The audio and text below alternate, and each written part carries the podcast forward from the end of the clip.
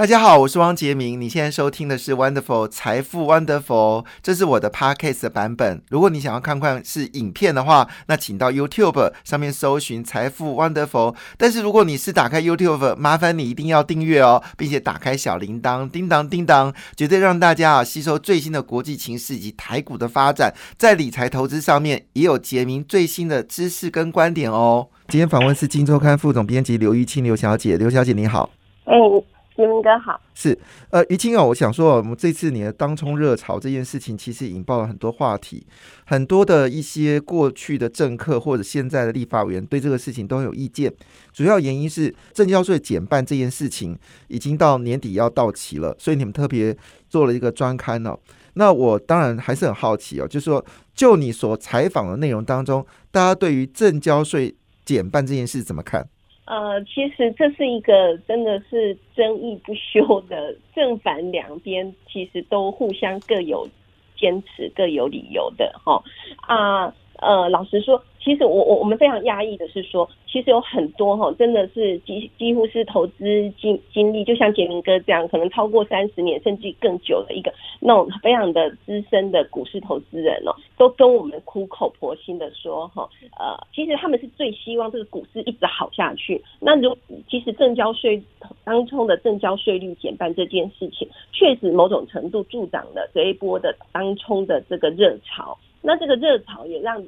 台北股市的交易量真的放大，老实讲，其实这是对股市非常呃这一波股市上涨一个非常重要的推动力之一哈。可是即使连这些三四十年的老投资人，他们其实都非常苦口婆心的说啊，唔汤啊，哈，这个当中税率减半，你就是在在政府政策在间接的。在鼓励这些当冲客来做当冲交易，哈，那对这些年轻人而言呢，他们其实根本就从来没有看过这个股市的这个，只是现在出进来，哎，一当冲股市又涨，哎，就赚到钱了，魔鬼教徒弟。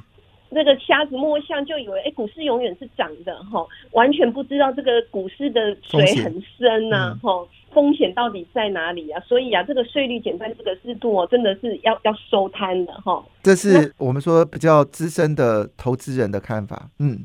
是是是，但是你要想哦，他们其实是最希望股市一直热下去的哦，他们是这个最大的既得利益者，连他们都忍不住出来这个喊话哈，说唔唐安呢哈，所以可见说其实大家都是很诚心的哈。但是呢，其实也有另另外一波，觉得另外一边的呃看法，他们觉得呃台北资本市场已经是一个不一样的样貌，已经是一个登短廊的哈，尤其是呃最近交易量放大到这里，其实我们已经有很多次很多天台北股市的交易量是正式超过香港股市的。那我想杰明哥最了解，你知道在这个过去的年代，香港资本市场是不只是说。这个它是亚洲多么重要的资本市场哈，所有的亚洲要来到中国的热钱，其实都都会驻足在这个呃香港资本市场上哈。那他们有各方各种投资目的、各种交易模式的钱哦，都在这个香港资本市场上交易哦。那是一个多么重要的资本市场。可是台北股市居然有一天我们可以看到，它居然可以超越香港资本市场。其实它已经是完全截然不同的这个。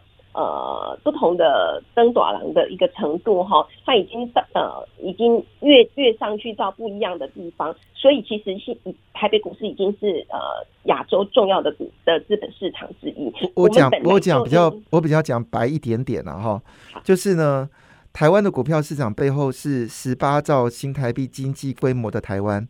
但是呢，香港股市呢背后是一个三百兆经济规模，我指台币哦，三百兆新台币的一个经济规模的市场。也就是说，香港背后是一个三百兆的一个市场，而台湾背后只有十八兆的经济规模的市场。之后，结果香港台北股市的成交量竟然赢过了一个背后有三百兆新台币的中国市场的一个。一个一个呃一个这个成交量，那讲白一点点，我们台积电是护国神餐呢，这个市值很可怕。但是呢，腾讯在香港的市值呢是超过了这个台积电哦。那像跟在香港股市要跟台积电一样市值的公司是非常多的哈。但是这个情况下，台北股市的成交量竟然赢过了香港股市，这件事情当然我必须就要我是非常的。非常的讶异不止哦，因为也不知道用什么形容来形容我自己第一次知道台湾股市不断的成交量超过香港的时候，我心中的。诧异的成分哦，呃是没有办法用言语来做一个比拟的。当然，就我是因为在这本市场已经有三十年了嘛，哈。其实，在这个八零代、九零年代，我们台湾的市的成交量超过香港，那是一件简单的事情。可两千年之后，中国改革开放，大量的这特别是中国的四大行在国外。去发行股票市场的时候呢，香港的成交量就不可同日而语哦。那即便上海跟深圳的成交量也都在增加，但香港的重要性是因为它有一个南流资金，就是中国的基金它直接流到香港，所以这也助长香港的成交量。但问题来就是说，台湾的成交量竟然赢过香港，你觉得背后就是因为是当冲的力量吗？哦，我想它确实是其中一股力量。当然，这个这个非常多，包括地缘政治，包括美中贸易，哈，整个全球局势的改变，我想都是台北股市的这个长大的一个很重要的原因之一。那其中，我我不不得不说，就是说当冲的这个交易起来，其他当然也是其中的一股力量，哈。但是，所以，但是就今天就有很多人就会开始讨论说。那好不容易把这个小孩抚养长大，他看起来就是长得很好，长得很茁壮了。那我们一定要这个小孩指的营养素，你这个小孩指的是当中还是台股？啊，台股哦，台股，好好好，对，是，就是说。整个整个台湾资本市场，他是老他是老小孩了，他心情很老了。对不起啊，有打岔一下。对对，因为因为台股是早期我们呃，如果你回到八零年代的时候，台股其实跟日本股市是居于全球最重要的亚洲股市。那时候香港在哪里？新加坡在哪里？我们在啊，雷雷海宾狗，特别是香港股市，其实早期在八零年代的时候，香港股市雷海宾狗啊，你哪一位啊？但是没想到香香港他们在那个期货跟选择权交易市场突然之间突飞猛进，所以台湾当时就遭到第一波的打击。其实我在呃九零年代的时候，我们在看股票市场，我们根本不看新加坡，新加坡 Lay Bingo。但是呢，到了这个呃新加坡出了摩台指之后，才知道原来新加坡的重要性已经超越台湾。那是在一九。九八年的时候吧，那时候台湾就已经证明一件事，台股台湾的市场已经从所谓的成年人变成是往小孩的方向进行，这是一种蛮悲伤的一种心情。就是历任过多少个金管会，呃，这金管会的主委把台股弄得越来越小。好不容易这几年，这个小孩 就是我们副总编辑说的小孩，其实他是一个老人哦，突然登登笑脸戏就拍谁的代机哈。这个小孩突然之间开始长大，所以笑的那个噔噔一爪啦。啊，对对，哎，静凯就是成熟的人要有成熟的风范，所以在很多人认为说，当冲并不是一个成熟的风范吗？呃，这当然这就是呃值得大家共同来讨论的问题了啦哈。但是呃，当冲这个交易模式本身一定是中性的。哦，呃，股市本来就有投资的跟投资的，但是我们要不要用税率的鼓励去助长这样子的投资模式？这才是我们今天要讨论的议题。哦，我想大家都可以同意我前面讲的，当初是中性的这件事，但是我们这个政策要不要去鼓励？要用税率去鼓励它？好，这是今这是今天才要讨论的事。那但是也有人觉得说，呃，有人觉得，呃，这是一种。短期的刺激呀，哈，它应该是一种工具，哈。那呃，这个工具现在应该在股市好的时候应该收回来，等到有一天股市万一又不好的时候，你才有工具才可以再使用，哦，要不然你现在就已经这个呃电极棒啊什么什么都使上去了，哈。那万一这个这个人又突然间怎么样时候，你就没有没有东西可以用了，这当然也是一种说法，哈。那也有人觉得说，其实不要把税率减半看得这么负面哈，它其实到底是呃什么电极，还是它是一种维他命哈？这只是比喻上的不同哈。那呃，如果这个人吃维他命，所以让他这个身体越来越强健，那这个这一铁维他命为什么不继续吃下去呢？哦，那杰明哥你觉得呢？你你赞不赞成？你你问我的意见吗？是啊，呃呃，如果你要问我当冲的问题来说的话。我我的基本的逻辑是因为我们台湾现在的证券交易税是全世界最贵的，那是因为我们没有证券所得税了哈，所以你给这么贵的证券交易税呢？其实幸好今天外资哦，他还是看好台湾基本面，所以他不会在乎这个交易税，而他们操作速度也没那么快。所以呢，他们就不会那么在乎我们的增交税。如果按就这个增交税的方式，它其实就本身就是一个阻碍全球市场进入台湾的一个障碍。香港跟新加坡基本上几乎已经是没有增交税了，所以他们的目的就是希望你来我们这个市场，更多的资金来选择好的股票，让我们的这些企业可以从资本市场取得他们所需要的资金。好像我最近都看到一些讯息，说哪家公司它又增资了，而且增资然后收满，这让我其实很感动的。就是资本市场的本意就是让呃需要资金的人，不用是不论是你用债券的发行啦，或者是用特别股的发行啦，或者是用增资股的发行啦，哦，就是你能够取得到你相对于比市场好的这个价格。像我们举举个简单例子，今年。台湾紫光第一季公布说，我们预估的是四兆新台币的投资金额，但实际数字不止这个，因为接下来南亚科又增加四千五百亿了。那我们没有算联电啊，来自三星的投资一千亿。那还有这些我们看到现在瑞卡卡，还有包括我们说的从中国回来的资金，这加起来我今年估计啦，就是保守估计，我们今年紫光国内的投资金额。还没有算什么，呃，就是美光可能要加码投资，还没有算桥头工业区的投资。我保守估计啦，六兆新台币跑不掉了。六兆新台币要从资本市场取得这个资金，六兆。那六兆元的背后是什么呢？我们台湾今年经济规模也不过十八兆，所以你要从十八兆的一个经济规模去抽六兆元来做投资，因为其实这些大户也是很道理嘛。他虽然说像台塑要投资四千五百亿，他资金我就不会是从老板口袋里出来的嘛。他这个钱很明显的一定是会从资本市场取得，所以资本市场它必须要更多资金加入进来。今天访问的是《金周刊》副总编辑刘一七刘小姐啊，我们讨论的事情是当冲税是不是该再延五年？那这个问题当然就是当冲客本身自己的想法，还有最近违约率有特别飙升哦。我知道就是在这个五月十四号开始附近呢，台股受到疫情的影响。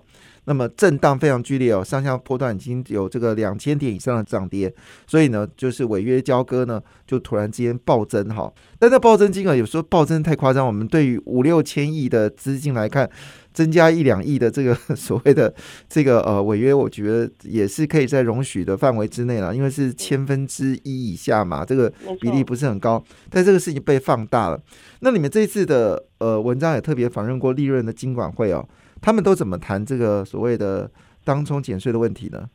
嗯，其实还是一样哦，就是说有有有正有负啦，哈。呃，像呃陈冲前前经管会其实当过前行政院院长陈冲哦，他其实就很反对哈，他觉得这种呃他认为税率的不同哈，就是说一般的交易是千分之三嘛，哈，正交税，那当冲税率是正交税是千分之一点五，这种税率的差异性有。甚至于歧视性哈，会加剧这个市场功能的扭曲，哈，会误导投资人，哦。那当然，其实呃，正面的就有人觉得说，呃，其实适度的鼓励当中，其实健全的股市本来就是呃，投资性跟投机性哈都要在，哈，这就是呃，曾明忠前主委的看法，哈。嗯，曾明忠，哎，曾明忠是支支持的，对对对，好特别哦。因为他觉得说，金管会把数据都完整的提出来，让大家都了解现在当冲对整个股市的状况，那也让等于在间接教育投资人当冲背后有的风险哈。对，其实这样的提醒就够了。那我们其实很多人都觉得说，其实赞成它延长的理念，其实有很多人觉得说，其实可以从很多的配套哈，我们并没有税率，并没有在真的要鼓励当冲哈。但是你如果要提醒当冲的投资人，尤其是这一波我们刚刚说的，如果很多都是年轻人，那年轻人的这个呃股市的投资资历不长，那你担心他不知道当冲背后的风险，那你可以用很多的配套，比如说呃他必须在加签怎样的风险提醒书哈，你才能够。做这个当冲的这个交易哦，等等的方式去提醒他就好了。那甚至于有人觉得说啊，你也不要太小看这些年轻人哦，老人家语重心长的提醒固然很好，但是你也不要小看年轻投资人的智慧哈。这个当冲背后有多好的风险？其实大家呃，谁没有被市场杀过呢？哈，你八就像刚刚杰明哥讲的，一九九七年的交易，到现在好像那一巴掌现在还会痛。对，当天没事干就输掉三万块，坐在办公室没事，然后两个小时之内就输掉三万块。是我半个月告诉你当冲的风险，你就知道了。半个月的薪水，那就是傻傻的想要训练自己的这个所谓的就是技术分析的能耐。后来证明一件事情，市场的变化比技术分析还更严格，或者是我技术分析实在是太烂。当然后来我有努力去学技术分析，但是我再也不用技术分析去操作股票。后来因为我在资本市场，我也不能去操作股票，那我还变成技术分析的老师。但我当技术分析老师，我绝对不敢讲说我第一次做技术分析的时候亏这么多钱。没有啦，其实会讲啦，就是说技术分析有它的盲点，所以我现在是基本面分析多一点点哦。那你这次的杂志里面有非常精彩的一个图表，你这边还说一下美国、欧洲跟韩国，他们都是当冲大国。呃，其实是，就是说，因为大家都在讲，刚刚一开场我们就说了嘛，哈，最最近的台股的当冲比例是节节攀高，最高来到四十八 percent 哈。但是即使是在税率减半的刺激下，好了。就算是这个主因造成的当冲比例升高，也不过四十八 percent。其实跟呃美国甚至于韩国，韩国是将近九成，百分之八十几，通通都是当冲哦。那跟这些主要的资本市场比，其实老实说，台湾到目前为止当冲的这样的热度，老实说是不不算高的。嗯。至少我们从数字上的解读，哦，对，是好。那当然，就一个我在资本市场角度来看。其实资本市场很重要是，就是我们说的它的交易的速度。这个世界上有一句话说，呃，天下武功唯快不破。所以我们说流动性一直是资本市场在考虑所有风险里面的呃最重要的事情，就是流动性。因为我自己曾经被流动性给修理过，就是当然不是指的是股票市场，是在债券市场。那时候在这个金融海啸的时候呢，就发生一件事情，就是市场根本没有交易量。那没有教练会怎么结果？你知道吗？那真的很夸张。就是说，假设这个债券价格是呃，比如说呃，每单位哈是呃是一点五 percent 好了哈，一点五一点五元。